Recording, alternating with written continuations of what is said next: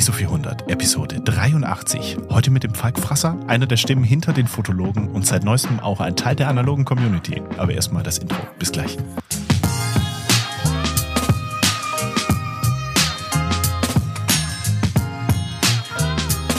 Hallo Falk, grüße dich. Du sprichst das wirklich live ein, ne? Jetzt hast du mir mein Intro versaut. ja, Ehrlich? ja, nee, ich natürlich. Ja, ich, das ist nicht, das, das ist gut. Ich freue mich hier zu sein. Vielen lieben Dank, aber ich war gerade wirklich gut. begeistert. Ich dachte, das schneidest du so rein, elegant. Nein, das, also ich muss sagen, die, die, das Größte, was wir an Resonanz bekommen, also wirklich so, so dieses, hä, fuck, wirklich, ist genau das mit diesem Intro. Das habe ich mir damals, habe ich mir das so angewöhnt, weil ganz einfach, ganz einfacher Grund, weil ich zu faul bin, das im Nachhinein zu machen. Wenn der Arthur, Grüße mhm. gehen raus an, an den lieben Arthur, der gerade in Frankreich irgendwo am Atlantik liegt und sich und sich die Sonne auf dem Pelz scheinen lässt, ähm, wenn der Arthur eine Solo-Episode aufnimmt, dann bin ich der, wo ich mir denke, ach nee, jetzt muss ich gucken, dass ich das schön mit seiner Stimme und dann muss ich gucken, dass das so reinfadet und so. Nee, da bin ich einfach ein fauler Sack, muss ich tatsächlich sagen. Und da freue ich mich, wenn ich es hier live machen kann und, und nicht im Edit noch irgendwo ran muss. Super cool. Genau. Also, Falk, ja, wirklich. analog. Super. Fast, fast analog, richtig. Also wirklich schön, schön, dass du da bist. Ähm, ich habe es gerade schon im Intro ein bisschen erwähnt, Teil der analogen Community. Ich war vor, ich schlecht Hausaufgaben gemacht. Ich habe nicht genau geguckt, aber vor ein paar Wochen war ich sehr verblüfft, als ich auf einmal gesehen habe, ähm, Falk Frasser ist dem, dem ISO 400 Discord beigetreten. Und da habe ich mich, da habe ich mich zum einen sehr gefreut und war ein bisschen verblüfft und mich würde, mich würde jetzt sehr interessieren. Falk, wie kamst du auf uns? Und ich habe mich so gefreut, dass keiner kam mit irgendwelchen Kommentaren zu irgendwelchen Podcasts, sondern nicht einfach angenehm. Also du hast auch gar nichts dazu gesagt, ne? Fand ich gut.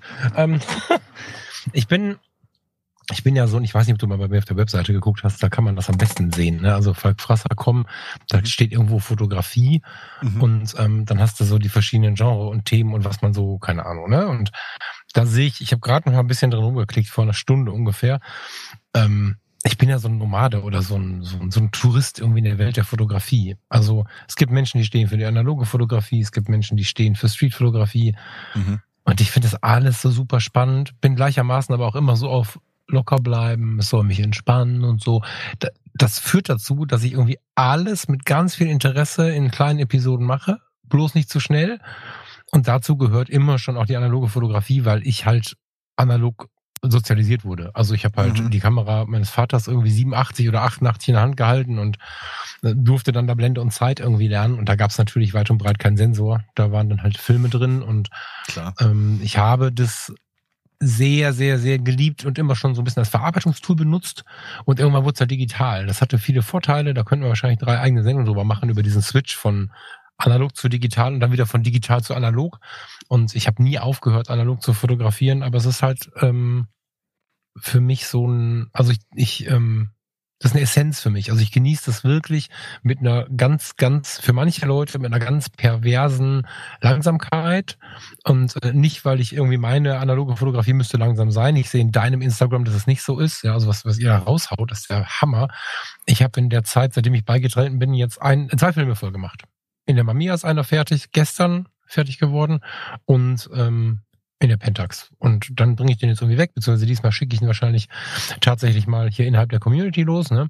Und ähm, ja, das ist so das, wie ich analoge Fotografie lebe. Ich finde es total schön, mir nicht diesen Stress zu machen. Und immer wenn ich einen Film dann entwickelt habe, dann sind da Bilder darüber, ich dachte, krass, stimmt, du hast ja noch keine Ahnung, die Mutter im Krankenhaus porträtiert oder was auch immer. Also ich, ich mag diesen zeitlichen Versatz sehr und ich mag die Art und Weise daran zu gehen sehr. Und ich habe aber dennoch, oder vielleicht auch gerade, weil ich so ein Tourist bin, der dann mit dem Teleobjektiv im Wald sitzt und dann ein bisschen Street macht und dann wieder ein bisschen analog macht, habe ich natürlich so ein gefährliches Halbwissen in vielen Bereichen, muss man auch sagen. Ne? Und wenn ich so, so einen Kanal wie den deinen sehe, dann muss ich schon sagen, pff, äh, krass, würde ich gern hin, kann mir das mal einer erklären, so und äh, wenn ich dann natürlich eine, eine Bude finde, wie wie euren äh, eure Community, wo dann nur Leute drin sind, die analog Interesse oder Ahnung haben, dann ist das natürlich mega wertvoll. So, ja.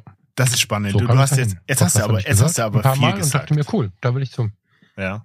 Jetzt hast du wirklich. Du musst mich unterbrechen, sonst hört das nie auf. Du musst mich bitte hart unterbrechen. Finde ich, finde ich sympathisch. Du hast, du hast viel gesagt, auf das ich, auf das ich gerne noch ein bisschen eingehen wollen würde.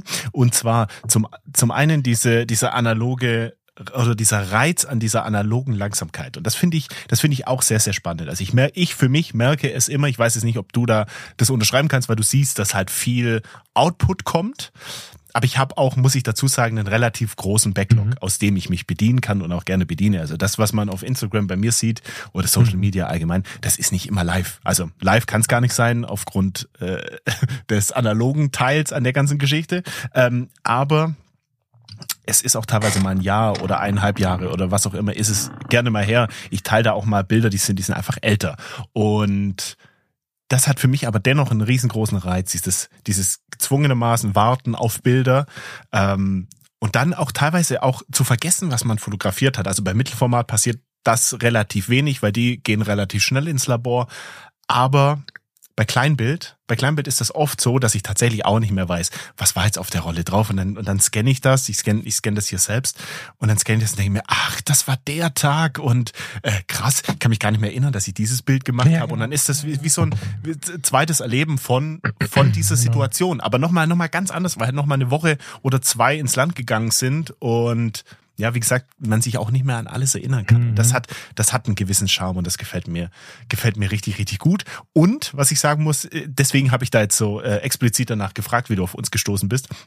Weil ich finde das immer ganz cool. Ich finde das immer ganz cool. Uns wurde auch schon gesagt, wir sind über Umwege und ich bin über Umwege auf euch gerade. Und ich dann gefragt, was sind denn hier die Umwege? Wie kommt man über Umwege auf uns?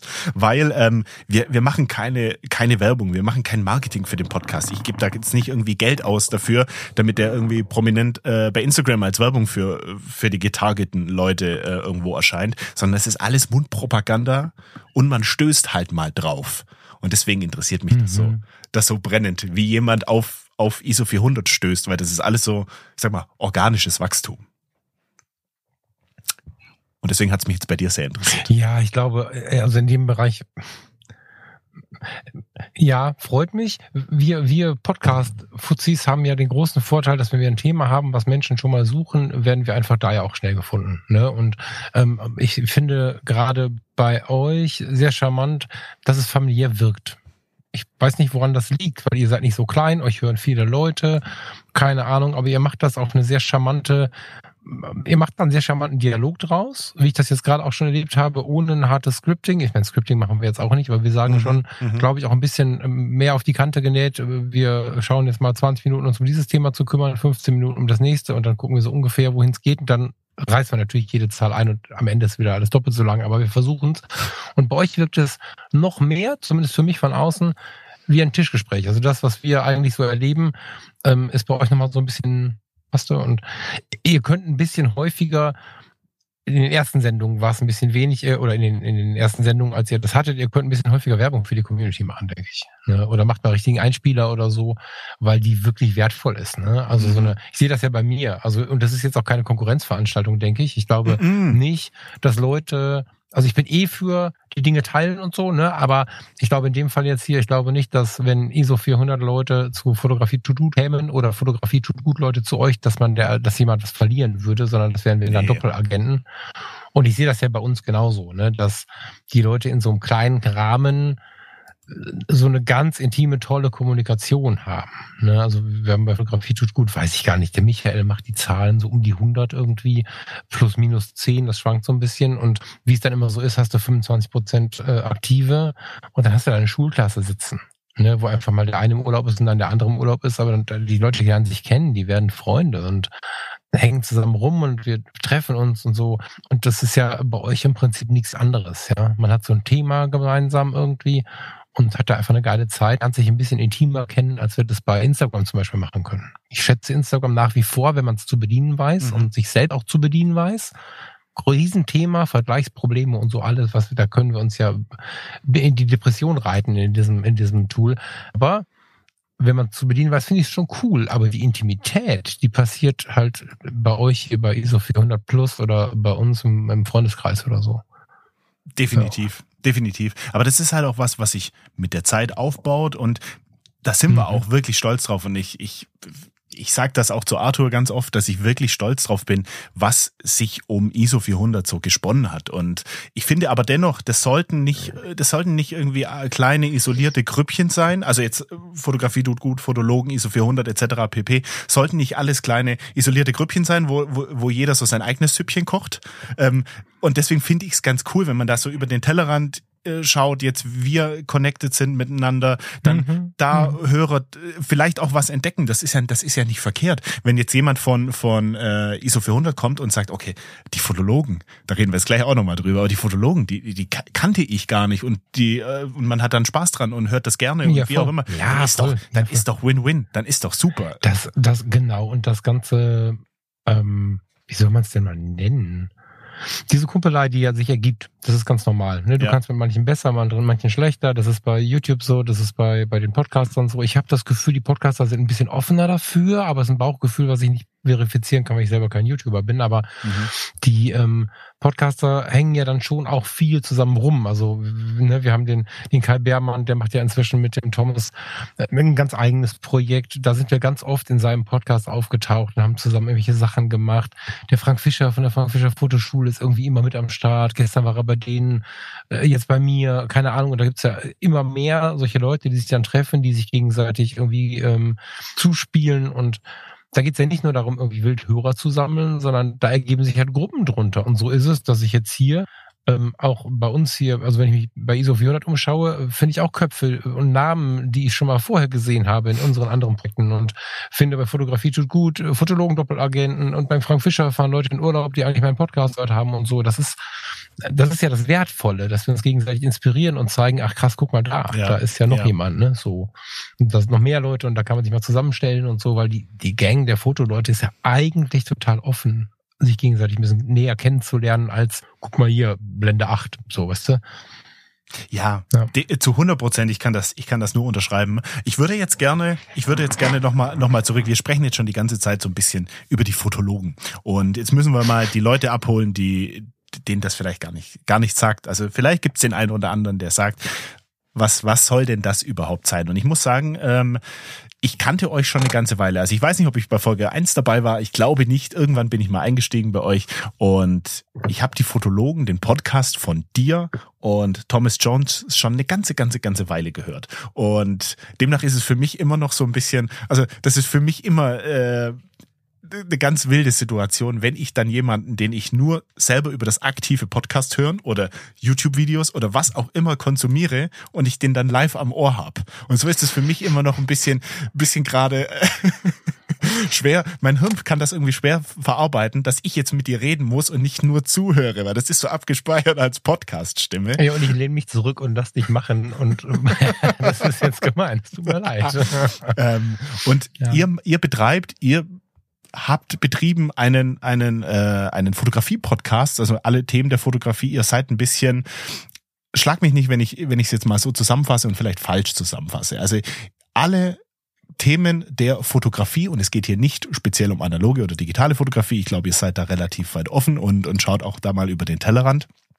Ähm, seid beides so in die in die Fotografie hobbymäßig reingerutscht, habt das dann auch teilweise ich sage jetzt mal, professionell, beruflich gemacht. Dann hat jeder irgendwie eigene Wege gefunden, die er weitergeht. Aber ihr seid immer noch irgendwie in diesem ganzen Prozess zusammengeblieben und habt immer noch, ähm, immer noch regelmäßig diesen Podcast rausgehauen. Habt euch jetzt in der letzten Zeit für ein, für einen anderen Rhythmus entschieden der aber für mhm. euch so funktioniert. Ihr seid immer wieder so ein bisschen, hm, ich will nicht sagen newslastig, aber ihr frühstückt auch so Releases von neuen Kameras und ihr frühstückt auch ab, was so auf dem Kameramarkt so los ist oder auf dem Fotografiemarkt. Und ähm, ja, ihr beackert da verschiedene, verschiedene Felder der Fotografie, würde ich mal sagen. Das ist halt ein Weg, ne? Und im Moment ist das so, ja. ja, genau. Aber dieser Podcast war ja schon ganz viel. Ne? Das, und der hatte nie das Ziel, viel gehört zu werden. Das hat nicht funktioniert. Also beziehungsweise, das, also es hat dann viel besser funktioniert, als wir geglaubt haben. Aber der ist entstanden, weil Nus und ich äh, gemeinsam immer beim äh, Michael Mori Kirchner, ich weiß nicht, ob du den kennst, mhm. in, in diversen Weiterbildungen gesehen haben hier zum Thema, wie kann, also zu der Zeit, als ich da noch voll dahinter stand, ich bin mir da heute nämlich nicht mehr so sicher, ob die Fotografie heute als Hauptplatz Sinn macht. Das ist inzwischen, bin ich da sehr skeptisch.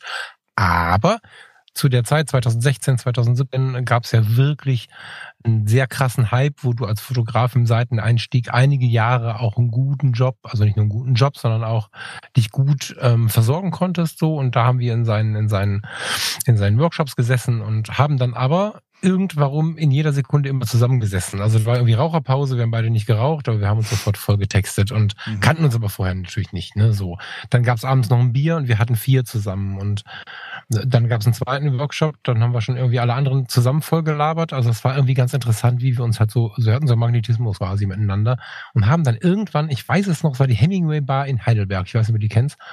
Da haben wir irgendwie äh, die Zeit auch vergessen bis tief in die Nacht und haben dann nach dem einen oder anderen Bier gesagt, lass doch einfach mal einen Podcast machen.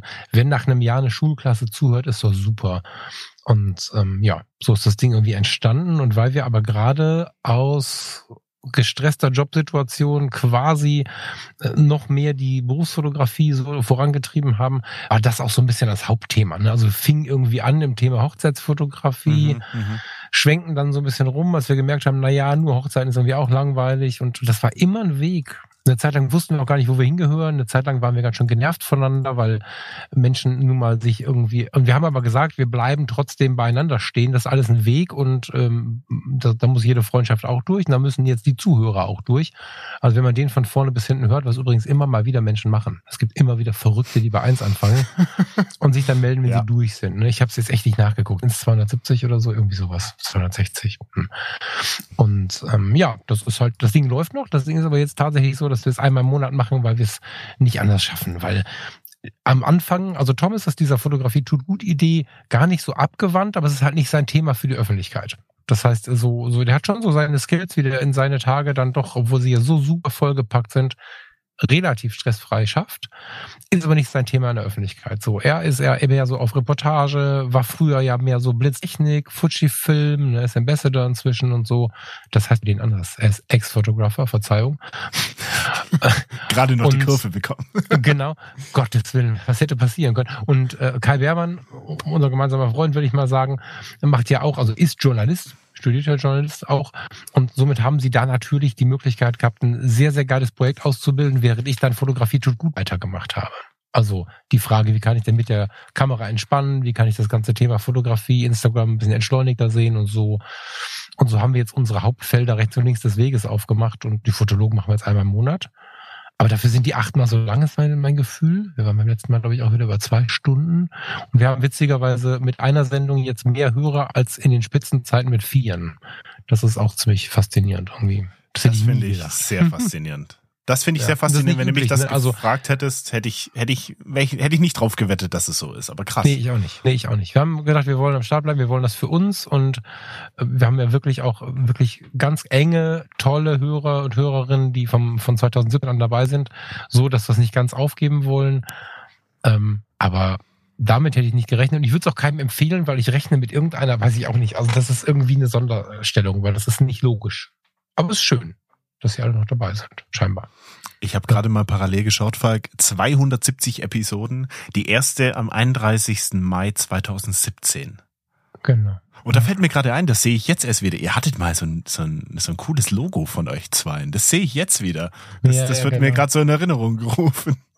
übrigens, die Fotologen am Geburtstag, ne? Ach nee, da ja. haben wir angefangen. Nee, nee, da haben wir angefangen mit, mit unseren Vorbereitungen. So. Ja, das Logo, Verzeihung. Ich wollte dir dann. Ja, ja, alles gut. Äh, alles gut. Wir haben auch gerade noch äh, ein bisschen Live-Feedback Live im Discord bekommen. Also wir haben ja auch jemanden, der, der aktiv bei Null anfing, bei euch oder bei eins und jetzt bei Folge 61 ist. Ja, sehr geil. Herzlich willkommen. Da passiert noch eine ganze Menge schlimmes Zeug. Ich werde mir das nicht anhören, aber ja, sehr, sehr wild. schön, ja. Ja, sehr cool. Ja, ja nee, aber ähm, ich find's gut. Ich muss tatsächlich sagen, ich find's gut, dass ihr gesagt habt, okay, wir kriegen es nicht unter. Was können wir machen? Und mhm. gesagt habt, ähm, wir verändern den Rhythmus. Und nicht gesagt habt, wir lassen's. Weil ähm, Arthur und ich, wir, wir äh, witzeln immer so über an, so, so ein paar andere Podcast-Projekte, die dann halt leider aufgrund Zeit oder was auch immer einfach eingestampft werden. Und das ist, auf der einen Seite ist es auch traurig, weil man so, wenn man so einen Podcast hört, dann kommt man da so in diese ganze Geschichte rein und man hört jede Woche hier irgendwie diese zwei Podcast-Hosts, wie auch immer, und lernt die auch so ein bisschen kennen und fühlt sich so, so dazugehörig. Und Voll. wenn das ja. plötzlich wegbricht, dann, dann bricht auch irgendwie so eine, so eine Freude weg. Wir haben jetzt den, wir haben jetzt äh, uns irgendwie so eingegroovt auf den Montag immer. Außer für die Patreons, du weißt selber. Ähm, da ist der Rhythmus noch mal ein bisschen anders, aber wir haben uns auf den Montag eingegroovt und dann ist es halt auch so, ähm, dass die Leute da so eine gewisse, ich will es nicht negativ sagen, äh, Erwartungshaltung haben. Also nicht negativ behaftet, aber das ist eine gewisse Vorfreude. Ne? Sie haben eine so, Vorfreude ja, und eine Erwartungshaltung. Ja, ja, ja, das stimmt. Und die also will man nicht enttäuschen. Genau, also das kann ich gut nachvollziehen. Erstmal, weil ich selber auch Podcast-Hörer bin, bei anderen Podcasts und mich dann freue, also bei euch zum Beispiel, und mich freue, wenn es was Neues gibt. So, das ist ja einfach so. Und was beim Podcasting ja wirklich krass ist, man redet ja, wie soll ich sagen, also man, man redet dem anderen ja tatsächlich im wahrsten Sinne des Wortes ins Ohr. 80 Prozent der Podcasts werden halt, werden halt äh, mit, mit Kopfhörern gehört. Du bist relativ intim dran. Wir achten, das muss irritieren, dass ich da selber gerade nicht drauf achten kann, aber achten eigentlich alle auf eine gute Tonqualität. Somit sind wir wirklich nah dabei. Und wenn wir nur Kopfhörer aufhaben und hören Podcasts, sind wir ehrlich, wir hören die auch im Bett, wir hören die in der Badewanne und so weiter und so fort. Das heißt, wir sind mhm. ja wirklich mhm. auch in so Alltags, ähm, Themen dabei, die kannst du bei YouTube, kannst du die Menschen an den Stellen gar nicht erreichen. Und ähm, habe da ganz interessant mal Blogs drüber gelesen, die ganz interessant aufgeschlüsselt haben, warum so ein Podcast in der Regel näher dran ist. Und weil ich das von anderen kenne, finde ich, ist es auch fast schon, also eine Verantwortung ein bisschen groß, weil so wichtig bin ich nicht, ne? Aber ich mag, ich, ich beiß mich auch fest und mag das jemanden länger zu begleiten und stelle fest, dass diese im ersten Moment ja einseitige Kommunikation ist ja so, ne? Ich texte die Leute voll, dazu können in ja. dem Moment nicht reagieren, leider. So, also nicht alle, ähm, dennoch ist es so, dass ein Einstieg in ein Gespräch viel einfacher ist. Das finde ich hochinteressant. Also jemand, der lange den Podcast hört, ich grinse gerade hier in den Chat, das kann natürlich keiner sehen gerade, aber jemand, der lange den Podcast hört und, und mir dann begegnet, der hat ja eine Idee von mir, weil ich nie eine Rolle gespielt habe. Nur deswegen ist, sind die Podcasts auch so Achterbahn gefahren, weil ich die einfach mit durch mein Leben genommen habe. Mit allen Veränderungen, mhm. allen Schmerzen und allen schönen Momenten. Und ich finde, dass so ein Gespräch ähm, auf Augenhöhe viel schneller in Drive kommt. Äh, keine Erwartungshaltung, ne? Aber wenn man eine Seite hat, die einen schon so ein bisschen kennt und das lässt mich ähm, echt eine hohe Wertigkeit die Podcasterei legen. Und das einfach so wegzuschmeißen, haben die Fotologen alles zu verdanken. Also, das klingt jetzt so, als wenn die Fotologen eine dritte Person wäre. Ist irgendwie ja auch ja, so. Also, ja. dieses Projekt war ja ein Spaßprojekt. Nichts war dabei nachher Schmerz, das blieb die ganze Zeit Freude und, und das ist äh, seither, wir, wir haben, was ich durch das Podcasting für Menschen kennengelernt habe, kannst du vielleicht auch schon bestätigen. Ich meine, habe schon über 80 Episoden so, ne? Und, und ähm, Menschen, die ich jahrelang vorher konsumiert habe, also nicht Menschen konsumiert, aber deren Inhalte, die standen dann plötzlich da und, und meldeten sich, ja. Ich habe äh, seit, wann sind sie online? 2009, glaube ich habe ich Patrick Ludolf und Steffen Böttcher, die ja damals mit die einzigen waren, äh, mit ein, zwei anderen vielleicht noch, die wirklich präsent waren als Fotografen für die Fotografie-Szene, rufen die dich an und so. Und inzwischen sind wir Freunde. Das sind so, mhm. so Momente, wo ich wirklich dankbar drum bin. Weißt du, dass du da einfach auch so in der Fotoszene so viel Inspiration bekommst, so viel, so ein Netzwerk hast. Ja, definitiv. ja ich habe da mal eine Frage, ich ja. verstehe was nicht, kannst mir eine erklären, habe ich drei E-Mails. Egal was es ist. Und das ist halt ja. geil. So. Ja. Und das ist auch so ein, deswegen haben wir auch ISO 400, diesen, diesen Live-Kanal jetzt so ein bisschen ins Leben gerufen, ähm, weil ich mir auch dachte, Podcast ist diese einseitige Geschichte aber es wäre doch cool, wenn jemand noch so ein bisschen, bisschen, so ein bisschen interaktiv dabei sein kann und dann noch, ja. noch mal meinen, seinen Senf dazugeben kann und sagen kann, ja. Flo, ja. das, was du jetzt gerade gesagt hast, das totale Käse ist, ist so und so und so. Und dann ist es nochmal eine interaktivere Geschichte. Aber was du meintest mit der Community, ich habe es vorhin schon gesagt, also Community ist, ist, damit steht und fällt das ganze Ding. Und ähm, für uns ist es wirklich ein Punkt, wo wir da wirklich nicht nur, nicht nur ähm, Bekanntschaften, sondern halt auch echt Freunde gewonnen haben. Ja, und ja. gerade mit unserem ähm, Analogcamp, du hast wahrscheinlich mitbekommen, was wir da jedes, ja. jedes Jahr so auf der Fahne steht, jedes Jahr mindestens einmal. Schön, schön wäre zweimal. Ähm, was wir ich da, hätte mich da fast angemeldet, ich war nur zu spät. Ich habe tatsächlich gedacht, als ihr das rausgehauen habt, oh, das will ich, und dann war es ja. voll und dann war es vorbei. Also, aber ja, geil. Aber äh, es, es war nicht das letzte Mal, Falk. Also hier wegen dem Zaunfall. Ja, denk mal an mich, bevor ich wieder vercheckt zu spät reingucke, aber ja, ja, und das ist halt auch so ein Ding. Man lernt lernt sich persönlich kennen, ist natürlich nochmal eine ganz andere Nummer, wie jemand nur von der einen Seite über einen Podcast zu kennen und vielleicht mal Instagram ein paar Nachrichten ausgetauscht. Wenn man sich persönlich kennt, ist das halt nochmal eine ganz andere Hausnummer und wir kennen die Leute. Wir wissen jetzt genau, okay, jetzt schreibt gerade der in den Discord irgendwas rein. Ach ja, jetzt, jetzt meldet der sich, der war doch jetzt gerade im Urlaub oder wie auch immer. Und dann entstehen mm. einfach auch nochmal andere Gespräche. Und der Community-Zusammenhalt ist halt einfach groß. Und alles, was sich so um ISO 400 gesponnen hat, das ist, das, ich bin da unfassbar stolz drauf. Ich freue mich da, ich freue mich da, dass das, dass das so ist und dass wir auch, dass wir auch wachsen. Natürlich, wir sind eine Nische, das ist, es ist, wir sind ja nicht irgendwie der Mainstream-Podcast schlechthin und die meisten können nichts damit anfangen, wenn wir mir irgendwie Bekannte sagen, äh, du Flo, ich habe jetzt mal den Podcast von dir reingehört. Ich verstehe kein Wort, ich habe es nach fünf Minuten wieder ausgemacht. Dann sage ich, ist völlig okay, gar kein Thema. Du musst dir das nicht gezwungenermaßen anhören. Aber wenn Leute sich damit beschäftigen und da eine Leidenschaft dafür haben und da was rausziehen können, für sich selbst, weil Instagram halt nicht mehr so geil ist, wie es früher mal war, ähm, weil man sich nicht mehr so connecten kann, weil jemand vielleicht auch ein bisschen, keine Ahnung, ein bisschen schüchterner ist und sagt, okay, ich will das nicht, ist der Punkt. Ich bin jetzt hier nicht der extrovertierte Typ, der sich hier genau. auf Instagram präsentiert, sondern ich möchte vielleicht eine kleine, süße, heimelige Community. Ja, ist doch mega cool, wenn wir dann solche Leute abholen und ähm, ja, da schließt sich der Kreis für mich. Und dass wir da noch, ich sag mal, organisch wachsen und immer mehr abholen können und so, ähm, das freut mich unfassbar. Und das ist ja der Punkt, was du gerade sagst, ne? Die Leute, ich meine, gut, da sind wir wieder bei meinem Thema, aber wenn, wenn du Leute abholen kannst, die jetzt keine Lust haben auf dem Marktplatz, wenn 100.000 zu Gast sind, irgendwie sich zu melden, aber mhm. auf, die, mhm. auf den intimeren Kreis Lust haben, ne? Das ist halt wertvoller. Ich meine, sind wir ehrlich, ne? Warte. Du hast, wo bist du denn jetzt? Ich habe dich doch extra aufgemacht. Habe ich dich jetzt weggeklickt? Ich gehe die Klickerei bei mir hier los. Ne? Ich habe das Internet gelöscht, genau. Ähm, ich habe dich irgendwie weggeklickt. Du hast, äh, weiß ich nicht, 20 mal so viele Follower wie ich auf Instagram. 20 Mal? Ich weiß nicht. Ich, ich weiß es auch nicht. Ich hampel irgendwo bei der dreieinhalbtausend rum, ähm, habe mich da aber nie drum gekümmert, weil ich einfach immer diesen, diese intime Begegnung schön fand. Und äh, bei Instagram haben wir das, das, das ist ein Problem, weiß ich gar nicht. Ich konnte zeitweise, obwohl da nur die dreieinhalb rumlaufen, nur, manche, für manche Leute ist das viel, um Gottes Willen. Mhm, mhm, ich konnte über viele Episoden, und es gibt für die, die die Sendungen nachhören, immer wieder den Kommentar von mir, ich konnte mein Postfach nicht bedienen, weil wir mit diesen relativ intimen Themen oder weil ich, die Fotologen, aber auch ich alleine in meinen Projekten mit den vielen intimen Themen immer wieder Leute dazu ähm, motiviert haben, automatisch dazu gebracht haben, dass sie sich melden und teilweise das Postfach so unfassbar voll. Und dass wir ähm, da nicht früher drauf gekommen sind, ist ein bisschen schade. Wir hatten zwar den Fotologen Campus, aber der war mit über 1000 Leuten ähm, in seiner Hochzeit auch, das war so eine Facebook-Gruppe, mhm. auch sehr voll und mhm. der war so zusammengewürfelt. Das heißt, auch da warst du nicht so sicher, einen dummen Kommentar für dein Foto zu bekommen. Und das ist ja so mein großes Thema, ne? dass wir einfach aufhören, unseren eigenen Frust an dem anderen rauszulassen, nur weil wir im Internet sind. Und das ist in der Fotoszene jetzt nicht so wenig verbreitet.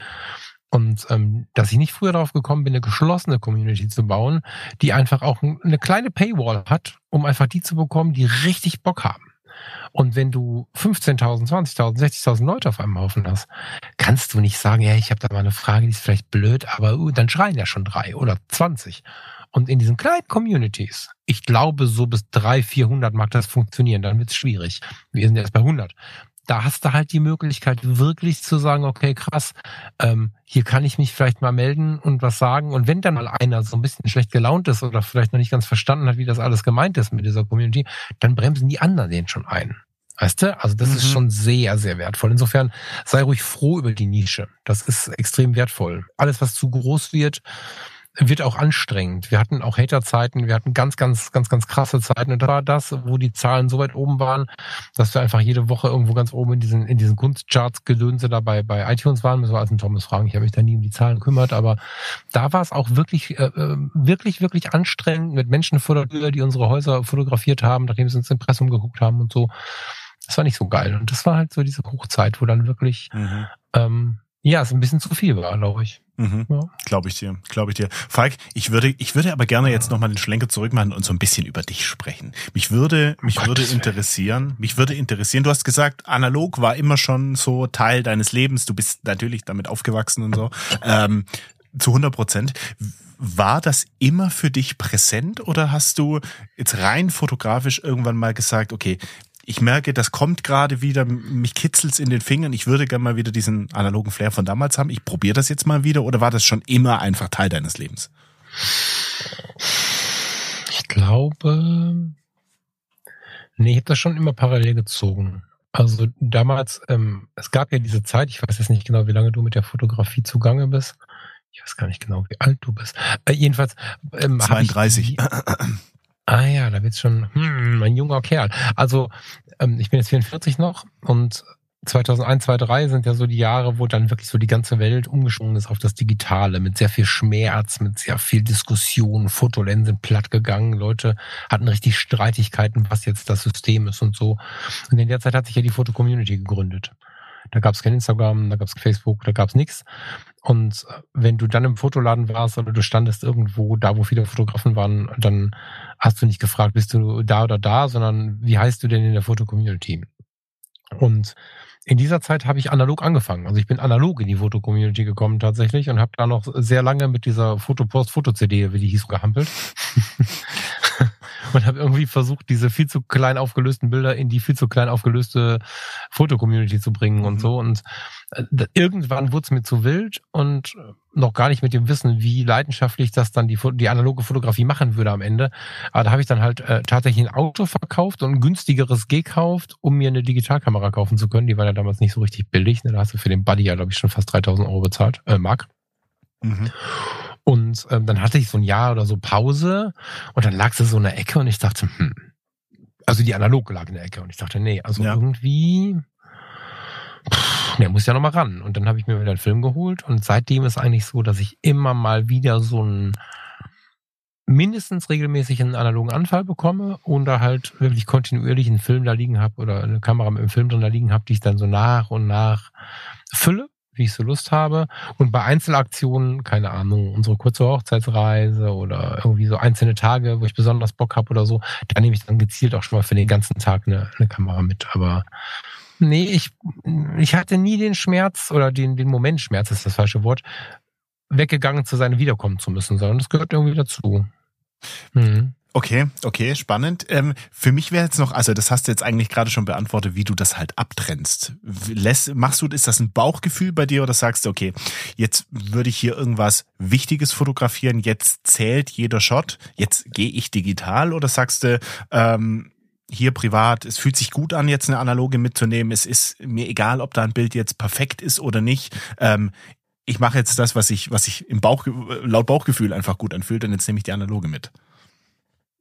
Ja, so siehst du, glaube ich, auch. Also ich abgegliedert tatsächlich nur auf der Webseite. Wenn man da mal auf die analogen Bilder guckt, das ist natürlich nur ein kleiner Auszug, aber da ja. äh, sieht man ja, glaube ich, genau das da. Also, Farina guckt in die Speisekarte, Freunde gucken durch den Himmel, bisschen Streetfotografie, bisschen dies, bisschen das, bisschen kaputter Film, wo ich die Zeichnung mag. also Bauchgefühl voll. Bin ich ja eh. Also klar, ne, eine Hochzeit fotografiere ich, wenn nicht so bestellt, natürlich digital oder irgendwelche anderen Sachen, die ich dann ja ab und zu noch mache. Ich jetzt hart zurückgefahren, weil ich inzwischen mhm. zum Glück wieder nach Tarifvertrag äh, untergekommen bin und da äh, wieder ein sicheres Leben habe. Da bin ich auch sehr, sehr glücklich mit. Ähm, aber dennoch habe ich ja hin und wieder einen Auftrag, das passiert digital und auch ähm, mit Autofokus und allem, was wir dazu brauchen. Ja. Sobald ich anfange, die äh, manuell zu fokussieren, Objektive auf die digital zu, äh, auf die, ja doch, auf die digital zu schrauben oder die analoge in die Hand zu nehmen, ist es Bauchgefühl. Aber ich genieße es, mir zu verpassen. Also ich habe euch auf dem Ohr gehabt. Ich weiß aber nicht mehr, welche Sendung das war. Vielleicht kannst du mir da helfen. Ich weiß auch nicht mehr, wann ich was gesagt habe, aber vielleicht weißt du es noch. In irgendeiner Sendung habe ich heute gehört, witzigerweise. Habt ihr darüber gesprochen, dass es schon irgendwie anstrengend ist oder dass ihr Sorgen habt. Ich weiß gar nicht mehr, wer jetzt die lautere Sorge hatte von euch beiden. Wenn man denn dann Familie fotografiert und so weiter und so fort und dann fehlen Situationen, weil man einfach aufgrund der Filmpreise und so, ich glaube, das müsste gut ein Jahr her sein, weil da waren die Filmpreise ja wirklich schlimmer als heute noch. Mhm, mhm. ähm, man dann da und da nicht drauf gedrückt hat, nicht schnell genug war, nicht schnell genug fokussiert hat und so und da habe ich so, das war so ein Moment, wo ich in den Podcast reinquatschen wollte und was dazu sagen wollen würde. Ging natürlich nicht, geht ja nie. Oh, das, das ist aber gut, wenn man diesen Impuls weckt. Das, das, das finde ich gut. Ja, regelmäßig, ne, klar. Das ist ja das Tischgespräch, wo du denkst, na komm, ey, lass mich doch mal, hab ich einen Stuhl irgendwo, so, und ähm, dann setze ich mich dazu. Das ist zum Beispiel so ein Schmerz, ähm, den, den, den kannte ich auch noch nie so richtig, auch digital nicht, so. Deswegen auch gerne manuell fokussierte Objektive und sowas. Mhm. Aber analog schätze ich es so sehr, endlich wieder Dinge zu verpassen. Also nichts Schöneres im Urlaub oder auch auf einer Feierlichkeit oder mit, ich habe jetzt keine eigenen Kinder, mit meinen Patenkindern oder so unterwegs und ich habe da irgendwie ein, zwei Filme in der Tasche und habe eine analoge Kamera und dann haben die zehnmal schon Spürkes gemacht, den ich mit der digitalen die ganze Zeit fotografiert hätte und ich denke mir, naja gut, beim nächsten Mal bin ich vielleicht schnell genug, wie immer, wenn die das und das machen, dann ist das Foto warm, mal gucken, aber wenn nicht, ist halt egal. Mhm. Und der schöne Effekt der analogen Fotografie ist ja, dass du die Erinnerungsanker baust. Also ich empfinde das so, dass du analog viel mehr speicherst, was drumherum passiert ist, weil du nicht diese inflationäre Ballerei hast, sondern eben die 36 Fotos oder die 12 oder je nachdem, was du da gerade nutzt, hast du ganz intensiv die Situation, dass unser Gehirn an so ein Foto- und Erinnerungsanker dran baut. Und habe da neulich ein ganz schönes YouTube-Video gesehen, neulich, das ist ein Jahr her, ähm, von einer jungen Frau, die hat beschrieben, dass sie ein neues Smartphone hat. Das hat sie erst fünf Monate zum Zeitpunkt der Aufnahme und hat irgendwie 800 oder 1000 Bilder darauf, die sie sich nie wieder anschauen wird. Sie fotografiert aber, seitdem sie irgendwie in der Pubertät war, ähm, analog und kennt jedes einzelne analoge Foto und kann jeden einzelnen Tag an dem diese Fotos entstanden sind, nacherzählen, obwohl teilweise nur drei Bilder pro Tag da waren. Und das ist das, was ich auch erlebe. Dass ich, wenn ich ein analoges Foto mache, ich habe jetzt gerade zufällig ein Foto von Sacré-Cœur, das ist auch in Paris, ne? Ist auch kein, das ist einfach, ich habe nach oben geguckt und ein Bild gemacht. Also ich weiß gar nicht, warum ich das auf der Webseite habe, weil es fotografisch gesehen, naja. Aber ich habe nach diesem mhm. Foto den ganzen Tag im Sinn. Und das ist ganz häufig so. Und das habe ich digital nicht da weiß ich teilweise gar nicht mehr, was ich fotografiert habe. Und ich finde digitale Fotos, von denen ich mir sicher bin, dass ich sie nicht fotografiert habe. Frage Farina, Frage Thomas Jones, irgendwelche Leute, mit denen ich mal Leitungskatalog getauscht habe. Ja. Muss ich gemacht haben. Weiß ich nichts von. Analog passiert mir das nicht. Ja, weil das Digitale ist einfach inflationärer. Das, das ist wirklich so. Und ich kann das nicht richtig anders betiteln als als dass analoge Fotografie irgendwie einen gewissen dass es mehr Wert hat. Also natürlich mhm. nicht monetär oder emotional muss es, hat es mehr Wert, weil du überlegter an die ganze Geschichte rangehst, du machst dir mehr Gedanken. Digital ist es einfach egal. Da klickst du halt noch dreimal auf den Auslöser drauf und Hauptsache, du hast den Moment. Und das ist, um jetzt zurückzukommen auf deine ursprüngliche Aussage, ähm, Angst, den Moment zu verpassen. Und ich glaube ja, dass das das gibt, wenn du da wirklich im, im, nur im Digitalen drin bist und diese Erfahrungen vielleicht mit analoger Fotografie noch nie hattest ähm, und du diese Limitierungen gar nicht kennst, dann kann ich mir vorstellen, dass du wirklich alles festhalten möchtest, weil es könnte ja sein, dass zwischen diesen einzelnen Fotos dieses eine perfekte Foto existiert. Aber ich glaube, mhm. von dem Gedanken muss man sich, muss man sich einfach loslösen. Ähm, ich habe schon so viele analoge Bilder gemacht, die nicht perfekt waren. Die waren nicht scharf, da war das Framing nicht, nicht perfekt in Anführungszeichen und ähm, die hätten viele ganz, ganz sicher aussortiert und hätten gesagt, nee, das ist kein gutes Bild. Aber ich weiß nicht warum, weil es mich einfach nochmal anders, anders abholt. Das sind oft die Bilder aus einer Serie, die mir am besten gefallen. Und Total. die müssen nicht ich sag jetzt mal nach nach nach harten Fakten irgendwie perfekt sein und irgendwie wie gesagt knackenscharf und äh, perfekte Drittelregel oder was auch immer. Nee, das sind auch einfach mal Bilder, die du irgendwie so aus dem Vorbeigehen machst und wo du in dem Moment gar nicht dran denkst, ist das jetzt ein gutes Bild oder nicht. Und das habe ich ganz, ganz oft. Für Genau. Für, für, und das Spannende dabei ist, um mal weg von der Masse zu kommen. Also jetzt nicht um mit unserer Fotografie jetzt hier unsere Zuhörerinnen und Zuhörer oder unsere Instagram-Follower oder so zu, zu bedienen, sondern einfach auch mal um für sich selbst die Fotografie erlebt zu haben, ich habe jetzt hier gerade mal in den Chat so ein, mhm. so ein mhm. Bild von mir mhm. geschickt, das ist ganz weit weg davon, ein Foto zu sein, was irgendwas bewegen kann, aber es bewegt ganz viel in mir. Da habe ich einfach mit einer Kamera, mit einer Brennweite, die überhaupt nicht funktioniert, ich glaube mit 50 Millimeter oder so, in den Himmel gehalten, als irgendwelche Zugvögel unterwegs waren. Und das Foto ist könnten auch irgendwelche toten Eintagsfliegen auf der Linse. Also man weiß nicht, was da passiert ist. Ja, das ist ein, und es ist so, dass mich ähm, dieses Foto total bewegt, weil ich den ganzen Tag im Sinn habe. So. Ja, und das war das letzte Foto. Ich habe den Film, ich habe den neuen Film vergessen, habe auch vergessen, dass der Film quasi voll war. Es gibt nur dieses Foto von diesem Tag und wir hatten einen wunderschönen Spaziergang, wir haben Freunde getroffen. Ich kann dir ganz viel zu diesem Bild erzählen, was jeder andere wahrscheinlich so ein bisschen so denken, was ist mit dem Foto da? Ich habe das sogar auf die Webseite gepackt, was eigentlich ja keinen Sinn macht, es wird niemand verstehen, was das soll, mhm. vermutlich.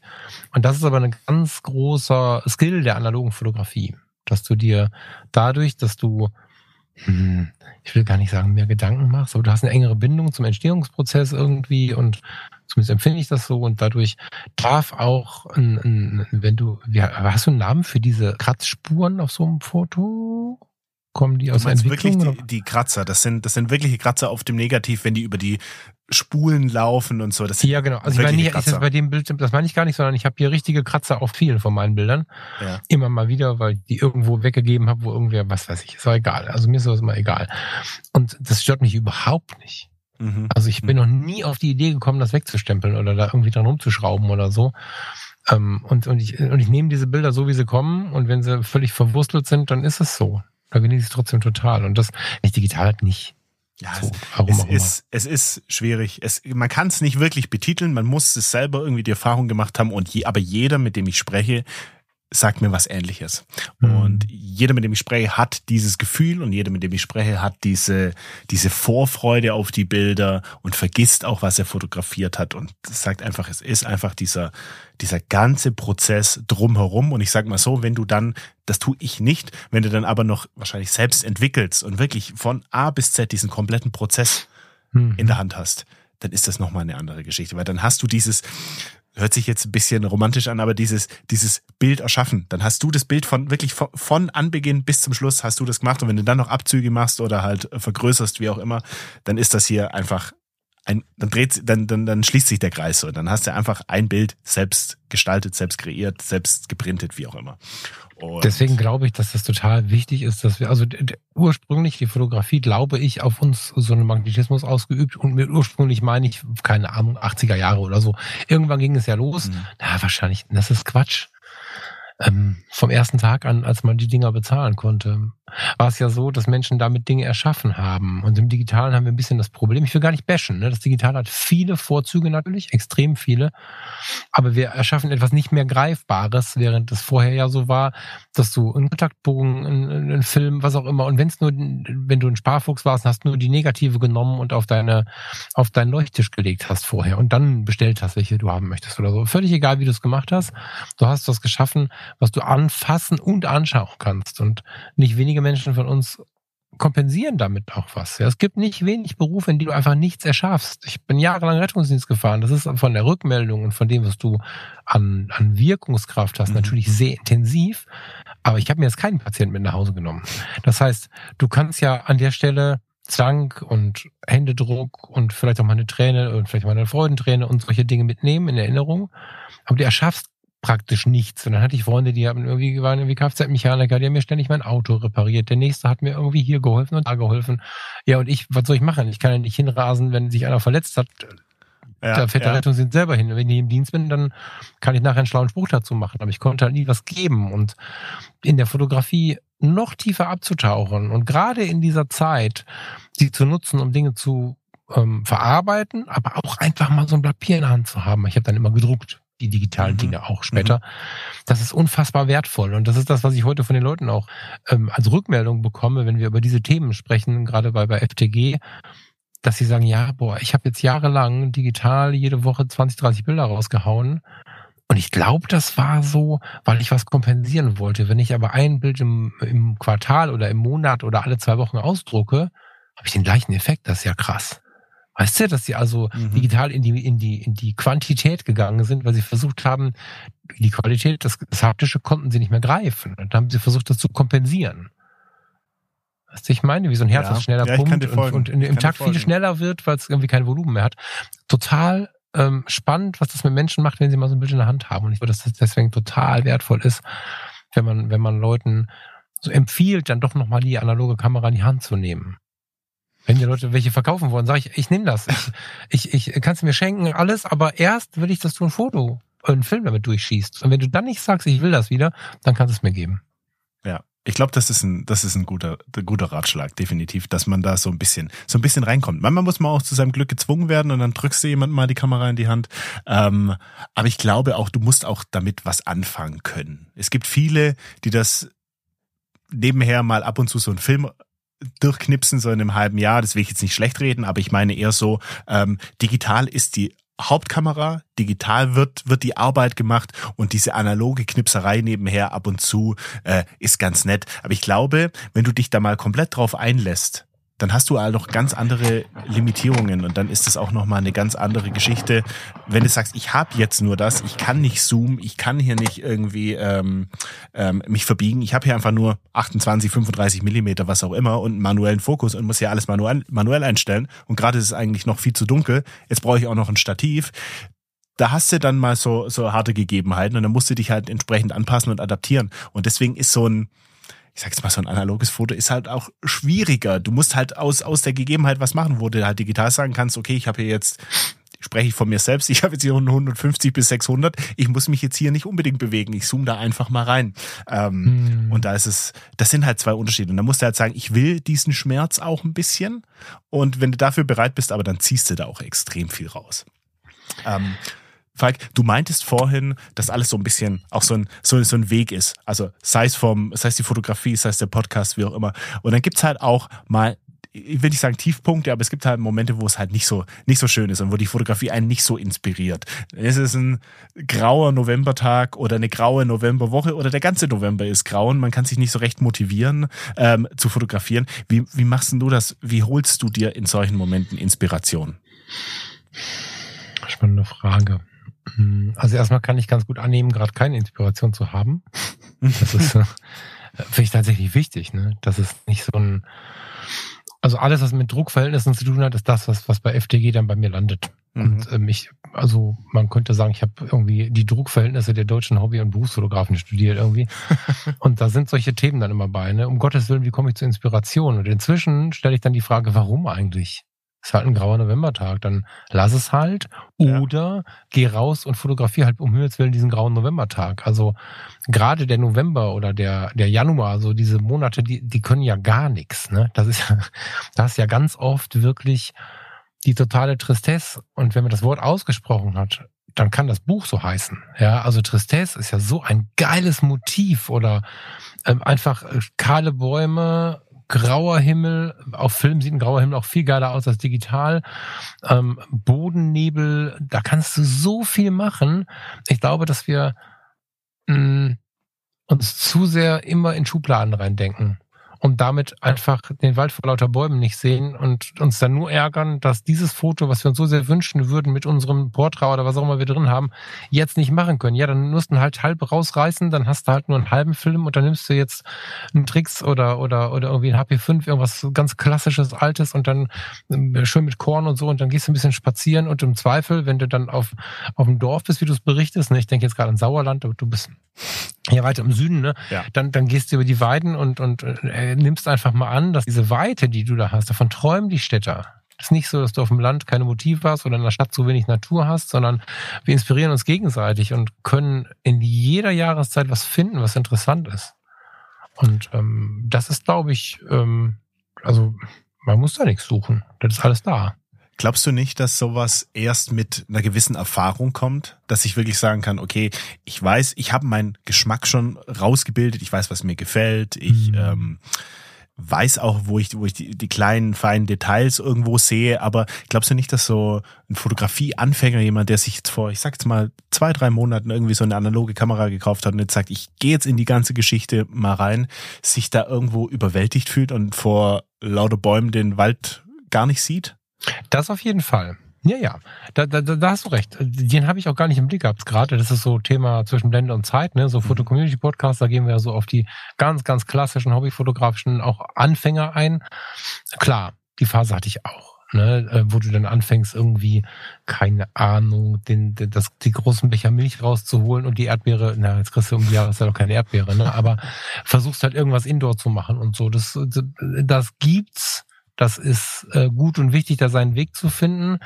Aber auch der, der letzte Woche Donnerstag das erste Mal eine Kamera in die Hand genommen hat, hat Emotionen zum November. Und ich bin ja mhm. sehr, also ich bin relativ weit davon weg, so so obertechnisches Zeug zu machen. Also ich habe noch nicht in der Badewanne gesessen mit Milch und Erdbeere und solche Sachen und ähm, habe so ganz viele von diesen Klassikern, die man so macht, ausgelassen, weil ich immer irgendwie alles fühlen will. Ich weiß, dass es für manche gerade so technikaffine Menschen ganz schön anstrengend sein kann, wenn die einfach im, im, im ganz, ganz tollen Winkel äh, die Hochhauspromenade irgendwie fotografiert haben wollen, weil die von Architekt Y ist und so. Und dann kommt der Fraß, weil wir das gefühlt haben. Das kann auch schon mal anstrengend sein, das weiß ich. Aber gerade diesen Punkt, dafür muss sie ja nicht erfahren sein. Also im Leben sind wir ja alle erfahren, weil wir Fahrradprüfung haben wir geschafft und dann sind wir irgendwie nochmal älter geworden und irgendwann haben wir die Kamera in die Hand genommen. Und gerade wenn du so November, so Tristesse oder so ansprichst, vielleicht ist dann die Blende oder die Zeit falsch, aber dann ist das halt so. Ne? Aber ich glaube schon, dass man das jedem empfehlen kann. Aber du hast natürlich recht, um zu üben, um zu Rande zu kommen, gibt es vielleicht auch noch ein paar andere Kollegen mit Podcasts oder Kolleginnen, die da andere Ideen haben. Ähm, ich glaube nicht, dass, dass, die, dass die da ausgenommen sind, weißt du? Was ich ganz spannend fand, war, was du jetzt gerade gesagt hast, wenn oder am Anfang gesagt hast, wenn man keine Inspiration hat, das ist ja nichts, was du erzwingen kannst. So, jetzt, jetzt setze ich mich hin und mhm. strenge ich mich ganz, ganz fest an und dann habe ich Inspiration. Das ist ja auch, das ist, das kommt ja auch wie in Wellen. Das ist man mal, ist man einfach nicht inspiriert und dann kannst du machen, was du willst und dich zwingen und rausgehen und dann läufst du zwei Stunden durch den Wald und machst kein einziges Bild. Genau. Ähm, und manchmal überkommt's dich. Dann stehst du, dann machst du dir gerade einen Kaffee und auf einmal denkst du dir, oh, das, das sieht ja hammermäßig aus. Ich gehe sofort raus und, und mache hier ein Foto. Ähm, das genau. ist halt auch was, was einfach organisch, okay, ich habe heute oft organisch gesagt, was heute, was einfach organisch kommt, was einfach von mhm. selbst kommt. Und ich, ich glaube, das gehört halt auch dazu, dass du diese Phasen des Nichtstuns, nicht fotografieren und dich mit anderen Dingen beschäftigen haben musst, um dich dann wieder voll in die Fotografie rein, reindenken zu können, weil ähm, also ich, ich habe das persönlich, aber ich glaube, das ist auch eine Typenfrage. Wir hatten den Podcast mit der, mit der lieben Karin ähm, und die meinte damals, ähm, so, so ausgebrannt sein, das, das kennt sie, das kennt sie nicht. Also, weil ich habe das, ich persönlich habe das, wenn ich mich dann zu lang damit beschäftige und mir denke, okay, jetzt muss ich mal wieder ein paar gute Fotos machen, jetzt muss ich mal wieder, jetzt muss ein YouTube-Video kommen und ich mich dann so selber so ein bisschen unter Druck setze, dann merke ich, dann geht's einfach nicht. Da kommt zwar schon was raus, es funktioniert, ich, ich kann dann trotzdem das, das äh, fotografische abspulen, ich kann dann trotzdem irgendwie ein bisschen was zusammenfilmen, ein bisschen was zusammenschneiden. Aber es ist nicht das, wo ich mir denke, boah, Flo, das hast du gut gemacht. Da, da kam jetzt was richtig Tolles bei raus. Ähm, und das funktioniert meistens nur, wenn man sich so ein bisschen treiben lässt. Wenn man einfach auch mal nichts macht und wenn man sich auch einfach mal eine Woche mit nicht mit Kameras beschäftigt, sondern mit irgendwas ganz anderem und dann einfach mal, keine Ahnung, irgendwas, was äh, ein Videospiel spielt oder irgendwie sowas in der Art und einfach was komplett anderes macht und sich vielleicht aufs Joggen fokussiert oder wie auch immer. Und dann kommt das plötzlich, habe ich das Gefühl, einfach irgendwann auch wieder von selbst. Ja. Ja, total liefern müssen ist einfach Gift. Und das, das große Ding ist natürlich, ich habe den Eindruck, dass, ähm, dass durch alle wie soll man das jetzt benennen? Ob du jetzt 50 Follower oder 50.000 hast, ist überhaupt nicht wichtig. Den gleichen Stress haben die Leute. Und ähm, ob das jetzt YouTube oder Instagram oder was ist. Und dieses liefern müssen, liefern wollen, Perfektionismus, das sind alles so Dinge, die wirklich zerstörerisch sind, was Kreativität angeht. Und wir glauben immer, irgendwas irgendwem liefern zu müssen, können das gar nicht klar definieren, nicht mal mehr, was wir liefern müssen und vergessen dabei, dass so ein Jim Rakete, so ein Vincent Peters und so weiter und so fort, die machen zwar ihr Alltagskram und ihre Alltagsshootings und ihren so und was ihr Zeug irgendwie, aber die Highlights, die sie für sich finden, die haben die über Jahre fotografiert, kommen dann mal mit einem Buch raus. Ist ja nicht so, als dass die mhm. jede Woche, die, die, die, die werden nicht sieben Tage durchfotografieren, die meisten von denen nicht.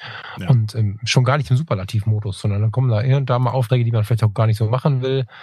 Ähm, das ist eins, was ich gelehrt habe gelernt habe, nicht gelehrt habe, äh, indem ich so, so fotografische Mini-VIPs kennengelernt habe. Vorher habe ich, also beim Podcast war dann dankenswerterweise immer mal die Möglichkeit, hinter die Kulissen zu gucken. Und gelernt habe ich, die schmeißen genauso viele Fotos weg, die äh, Lightroom-Kataloge sehen genauso schlimm aus wie meine. ähm, die haben zu Zeiten von Spiegelreflex genauso viel verbelichtet wie ich und die haben analog genauso viele Unschärfen drin und vor allen Dingen haben die nicht nur die geilen Aufträge, die sitzen fast alle, Jim Rakete würde ich jetzt mal nicht da reinnehmen, aber wir gehen mal eine Stufe weiter runter.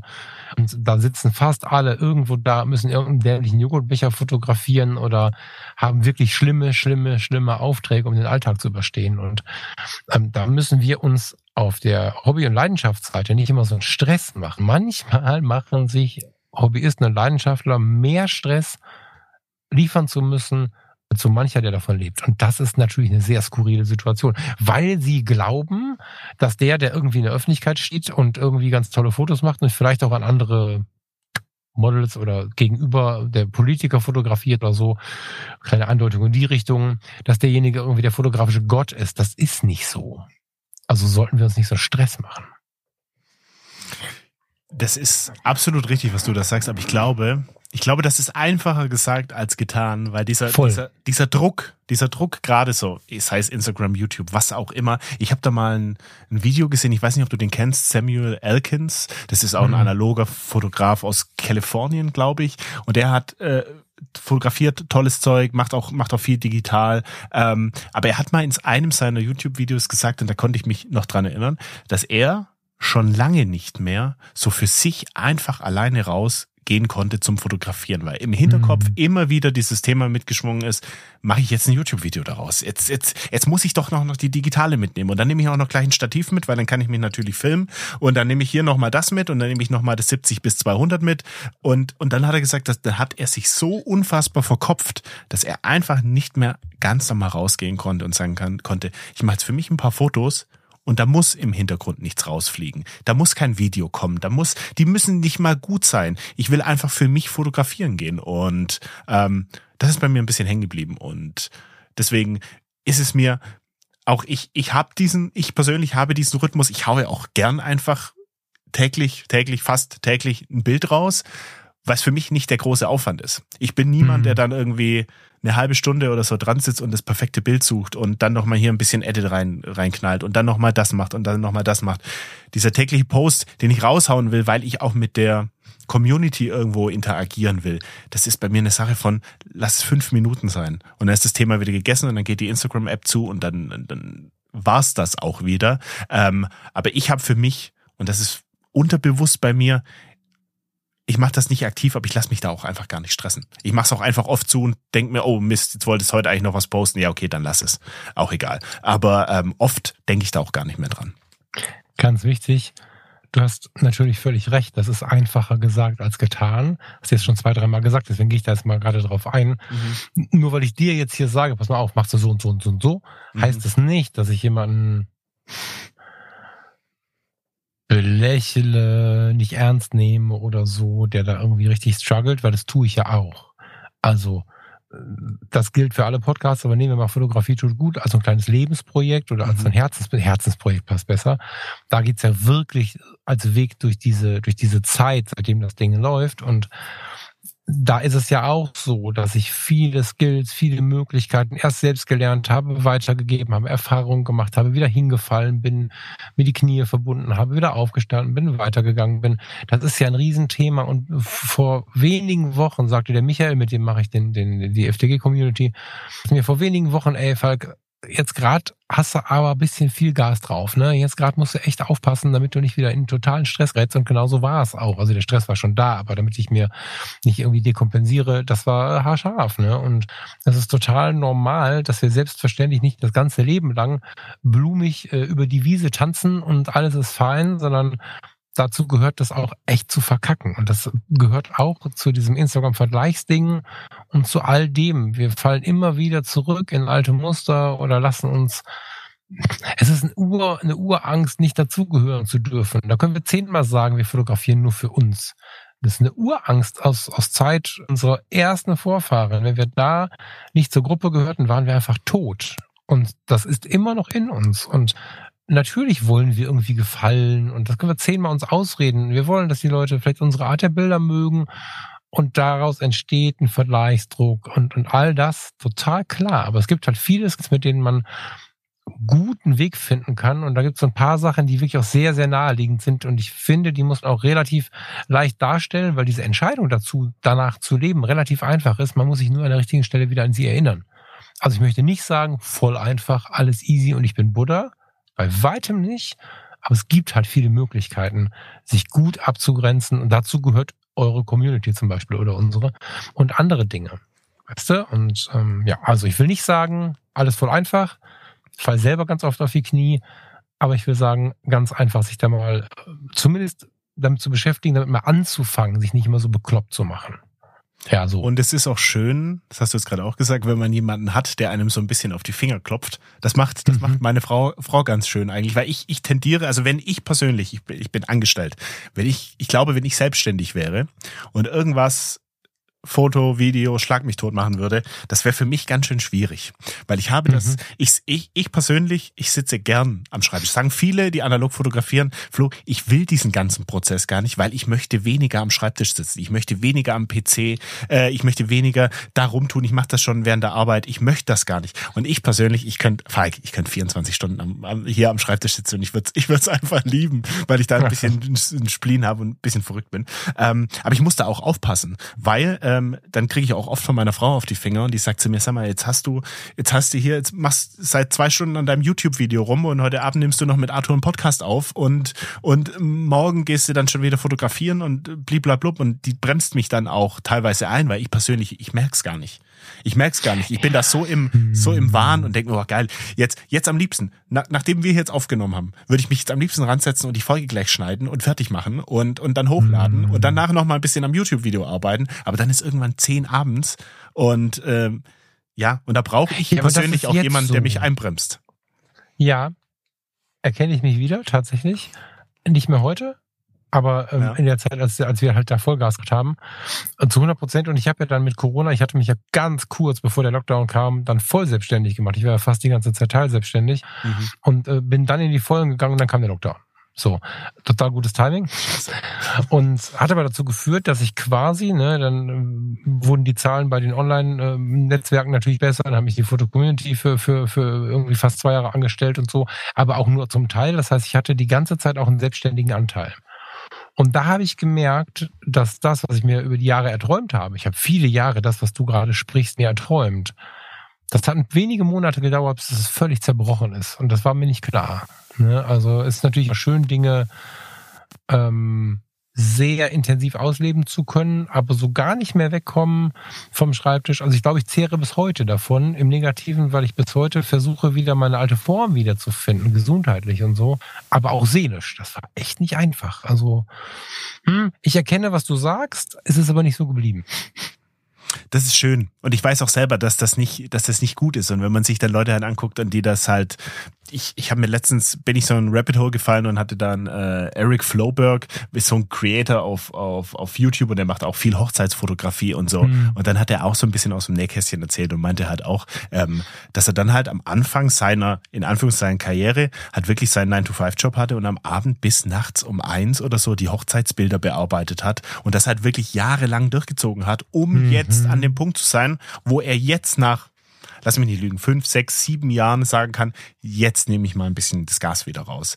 Und das ist natürlich, mhm. das hört sich schrecklich an von außen, aber ähm, wie gesagt, ich, ich, ich sag's nochmal, ich, ich sehe bei mir das selber, dass ich da relativ einfach in dieses, in diese Spirale reinfallen könnte, weil es halt hm. natürlich auch Spaß macht. Es macht natürlich Spaß, dass ich hier voll. sitze und mit dir ja, den Podcast ja, jetzt aufnehme und das dann raushaue und dann Feedback von der Community bekomme. Natürlich macht das Spaß, aber es ist unterm Strich ist es ja trotzdem Arbeit. Mhm. Ja, ja, schon. Ist, das ja, ist, ja, das ist verrückt. Aber das ähm, ist ja das Ding mit den Wegen, ne? Das ist ja so super spannend und, und, und die, diese Phase davon zu träumen, dann zu merken, so geil ist dann doch nicht. Mhm. Und ich mhm. glaube, die größte Party habe ich gefeiert, als ich gesagt habe, okay, krass, nee, ich gehe wieder in einen Tarifvertrag. Ja, ich gehe wieder in eine Anstellung mit Tarifvertrag mhm. und darf aber die, die Früchte der Zeit vorher trotzdem weitertreiben. Deswegen mache ich den ganzen Kram ja auch weiter. Das ist wunderschön. Jetzt muss ich aber nicht. Die letzte Fotografie-Folge ist auch schon ja. wieder oh je, drei, drei Wochen her oder so. Und jetzt müsste ich mal wieder. Und wenn die, die, wenn die Fahrwasser ein bisschen ruhiger sind, jetzt hatten wir gerade privat relativ viel Gewusel. Ähm, meiner Mutter, die war ein bisschen, ein bisschen, die war ganz schön krank und da gab es so ganz viele Sachen, die irgendwie die Energie dann genommen haben, aber wenn es ein bisschen ruhiger läuft, dann kommt auch wieder jede Woche eine Folge und vor einem Jahr, nein, das stimmt nicht, vor zwei Jahren hätte mich das wahnsinnig bespanisch gemacht, wenn ich drei Wochen keine Folge rausgehauen hätte, obwohl ich in den Folgen ja davon rede, dass es eigentlich wahnsinnig machen muss. Ja. Weißt du, also ja, da ja. gibt's einfach so eine Grunddrucksituation, die ähm, nicht nur an den Skills und an dem, was du tust und wie du es siehst, hängen, sondern auch an der Tätigkeit an sich. Ne? Also es gibt einfach Sachen, die sind einfach druckvoll. Bei Instagram, weil es ein Hobby-Ding ist, müssen wir es aber nicht. Und das ist mir halt wichtig. Da immer, sobald da einer sitzt, der nervös wird und innerlich irgendwann merkt, okay, ich mache mir da gerade Stress, den versuche ich irgendwie einzufangen und, und äh, versuche ich irgendwie dafür zu begeistern, sich mal eine Folge anzuhören oder was auch immer zu tun. Ich habe eine Zeit lang sogar eins zu eins mich mit Leuten getroffen, einfach nur um die aus so sowas rauszuholen. Und ich war total geschockt, wie sehr das angenommen wurde. Das hätte ich nicht gedacht. Da, da, da ging es mir schlecht mit, dass so viele Leute ankommen und sagen, ja, ich, mhm. mir geht's voll schlecht wegen Instagram. Wo ich dachte, um Gottes Willen, schrecklich ist das, ja, genau. Was hast du denen geraten? Nee, das ist ja total individuell. Ja. Weißt du, so, das ist ja eine ganz, ganz, Kannst ganz individuelle Kiste. Kannst ja nicht verallgemeinern, aber am Ende, ähnlich wie ich es alle schon gesagt habe, ne? du musst halt schauen, also was auf alle zutrifft, ist, dass du wirklich immer schaust, wer bin denn ich? Mhm. Das ist eine riesige Frage. Da brauchen wir teilweise bis wir 80 sind und dann haben wir da nur einen Prozentsatz von raus. Ne? Das ist jetzt nichts, wo du eine endgültige Antwort bekommst.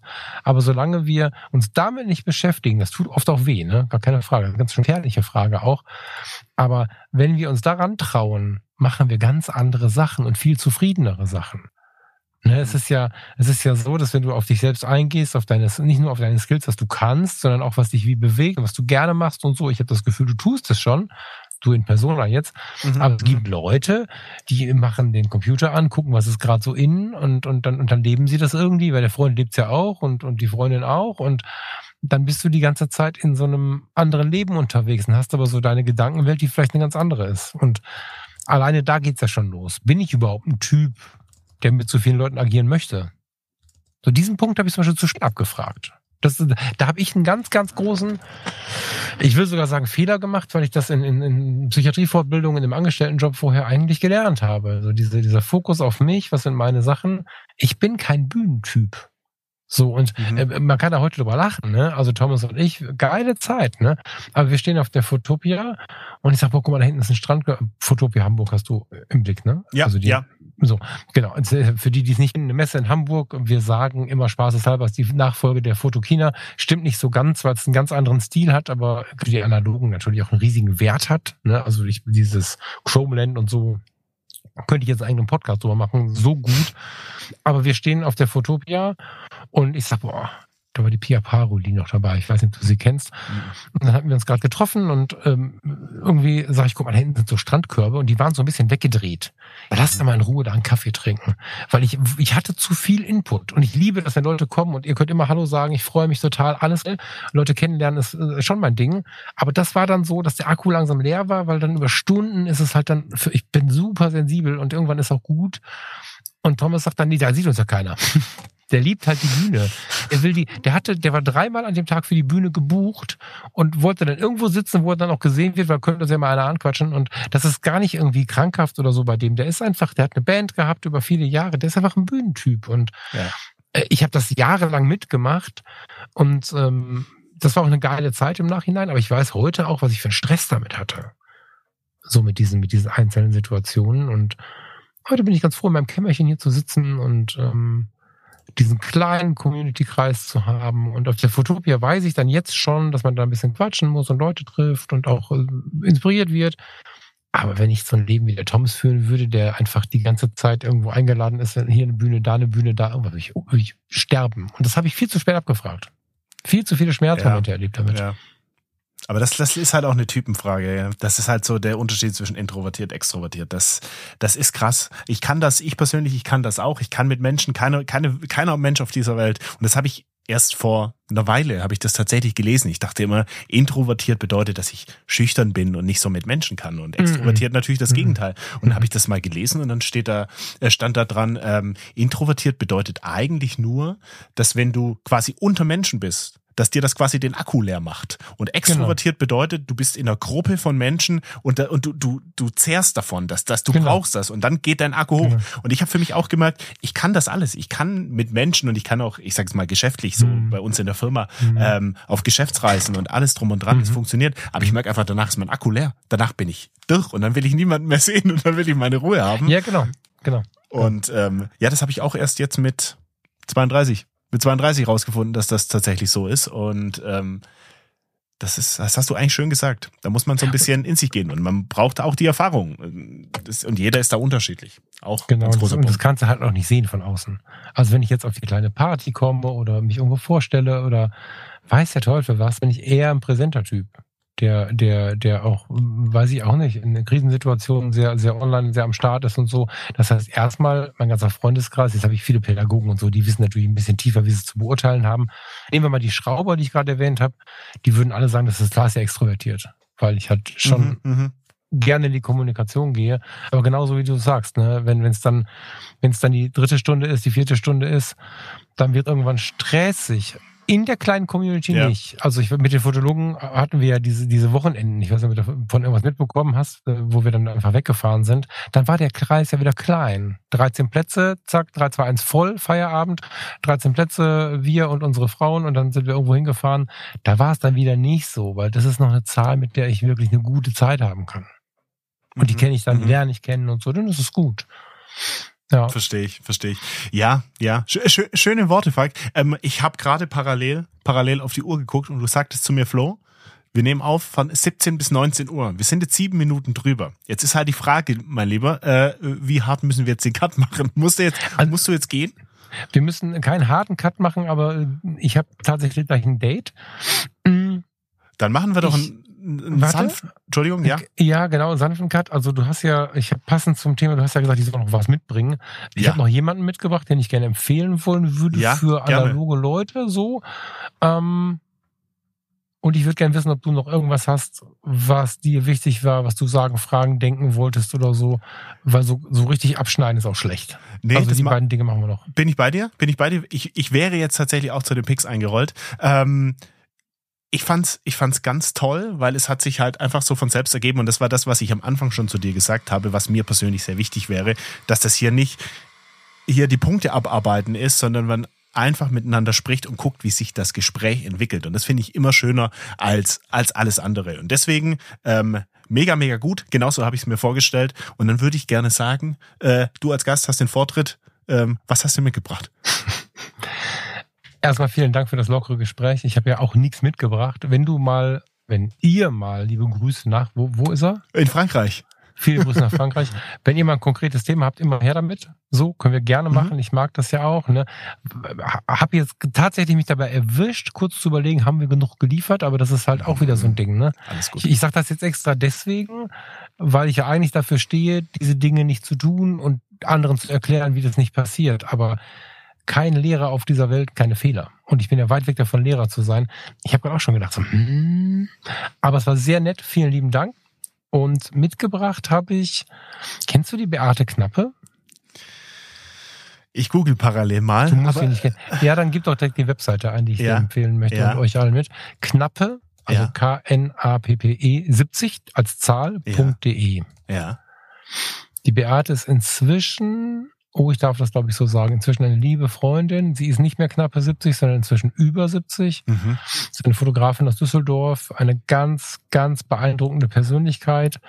Wir haben privat viel Kontakt, aber das ist nicht der Grund, warum ich sie mitbringe, sondern ähm, sie beeindruckt mich seitdem dieses Buch rausbekommen ist noch viel mehr und ich möchte einfach, das ist kein Verlagsbuch, das hat sie hat sie im Kleinen, hat sie das für sich zum 70. Geburtstag, ne? Ich meine, sie hat mit Nachnamen Knappe und das Projekt mhm. hieß dann Knappe 70. Sie hat quasi so ein Lebenswerk rausgebracht und ich finde, wenn man der analogen Fotografie nahe steht und klickt bei ihr ein bisschen rum. Sie hat noch andere Bücher, sie hat, das ist alles Mögliche, lad sie ein. Sie freut sich, sie hat unglaublich inspirierende zu erzählen. Sie hat eine ganz angenehme Härte, was ihre Leidenschaft mhm, angeht. Mhm, Beate ist wirklich ein ganz beeindruckender Charakter. Schaut, schaut gerne bei ihr vorbei. Und dieses Buch, knappe 70, ähm, es ist schon schön auf der Webseite rumzuschauen und sich die Bilder anzuschauen. Ähm, aber das Buch an sich ist auch ein Brecher. Damit kannst du auch dich verteidigen, wenn jemand zur Tür reinkommt, der da nicht hingehört. Und es erzählt einfach ein Leben in der Fotografie und in dem Fall aus der Natur der Sache heraus in der analogen Fotografie, und wir sehen, wie viel wir transportieren können über die analoge Fotografie und welchen unglaublichen Wert sie hat, weil sie war auf Demos, sie hat für die Staatskanzlei gearbeitet, sie hat ganz berühmte und ganz bodenständige Menschen vor der Kamera gehabt, sie hat äh, irgendwelche Diakonissen und irgendwelche Menschen im Kleinen fotografiert oder auch ganz bekannte Leute und hat ein, ein unglaublich interessantes Leben zu erzählen und ist so wach und fit, dass das noch lange kein Abschiedsprojekt war. Sie ist aktiv noch, man kann sie als Fotografin buchen. Ihr Studio ist in ihrer Wohnung. Der hat irgendwie eine hoch dreistellige Quadratmeterzahl, damit das Studio mit reinpasst. Und ein ganz interessanter Geist. Und dieses, dieses Bild, ich habe eigentlich überlegt, was ganz anderes mitzubringen, aber dann hatte ich das Buch gerade in der Hand, ein paar Minuten bevor ich mich hier hingesetzt habe mhm. und dachte, nee, also eigentlich müssen sich noch, solange es noch was gibt, ein paar Leute dieses Buch mal angucken. Ob sie das jetzt kaufen oder nur die Bilder hier an der Webseite anschauen, ist mir dabei wurscht. Aber das müssen mehr Leute sehen. Ganz, ganz beeindruckend. Sehr spannend. Frau. Ja. Ich bin gerade auf der Homepage von ihr. Ähm, sehr, sehr spannend, knappe 70. Gibt's aktuell kostenloser Versand, 56 Euro. Ähm, und die Bilder, die sie so als Preview drin hat, als kleine Vorschau, die sehen echt cool aus. Also das ist also alles. wenn ihr mal Bock habt auf einen Gast, der euch den Podcast sprengt, ladet sie ein. ja, die Beate macht euch fertig. Das meine ich im Krass. positivsten aller Sinne. Die Beate macht euch wirklich fertig. Ähm, ich freue mich schon wieder. Wir haben bald wieder einen Zoom-Termin bei FTG, ja. Ähm, wo wir alle zusammen rumhängen und, und abends einen Wein aufmachen und dann zoomen. Beate ist eigentlich fast immer dabei und so ein inspirierender, laut warmer Geist. Hammer.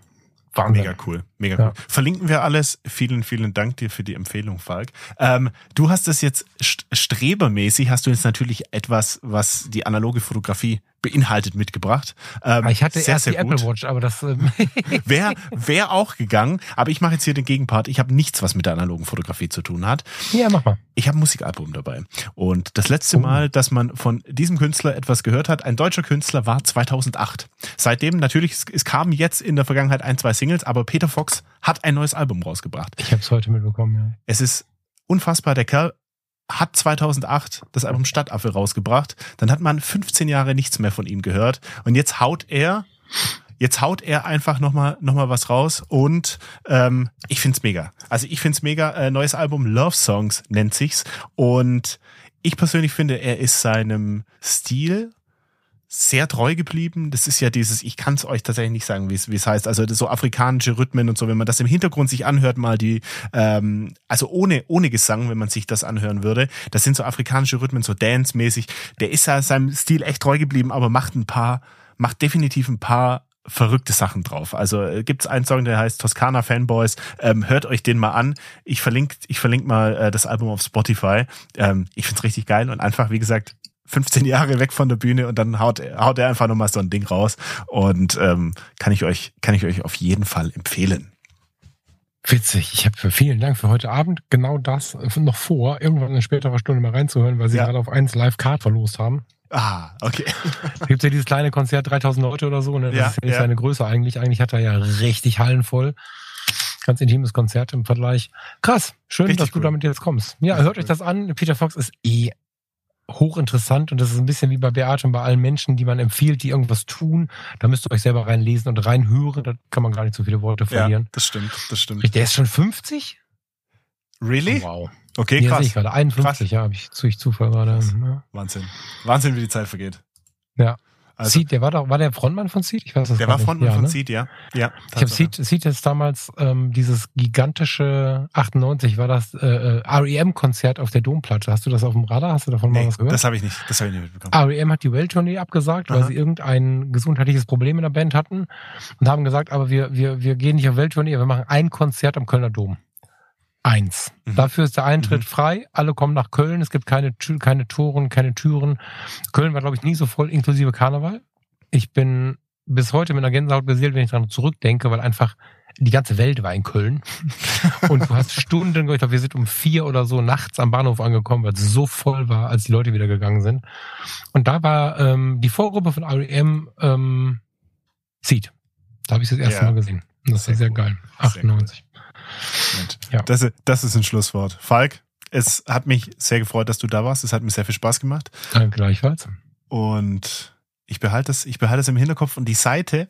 Vielleicht, ich, ich bin schon kurz davor zu bestellen. Also dieses, äh, dieses, dieses Buch von ihr, das, das, äh, das fixt mich gerade so ein bisschen an mit Schwarz-Weiß. Das wäre schon, glaube, das ist cool. Das, das sehe also ich, bei mir hier im Bücherregal. Ganz vorsichtig, ich bin ganz vorsichtig mit solchen Empfehlungen, gerade wenn da irgendwo Geld fließen muss. Ne?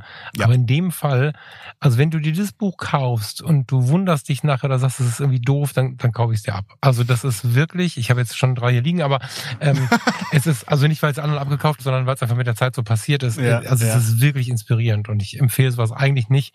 Ich hätte jetzt auch den ganzen Tag von Thomas Jones Büchern sprechen können oder so und der ist nun wirklich ein guter Freund. Mhm. Aber dieses Buch empfehle ich. Weil es einfach für jeden, der sich interessiert, pah, Wahnsinn. Ja. Mega. Also, Falk, danke dir. Ich wünsche dir was und wir sehen uns im Discord. Danke dir sehr und liebe Leute, vielen Dank für eure Aufmerksamkeit. Wir hören uns irgendwo wieder, vielleicht auch hier. Bis bald. Mach's gut. Tschüss. Ciao, ciao.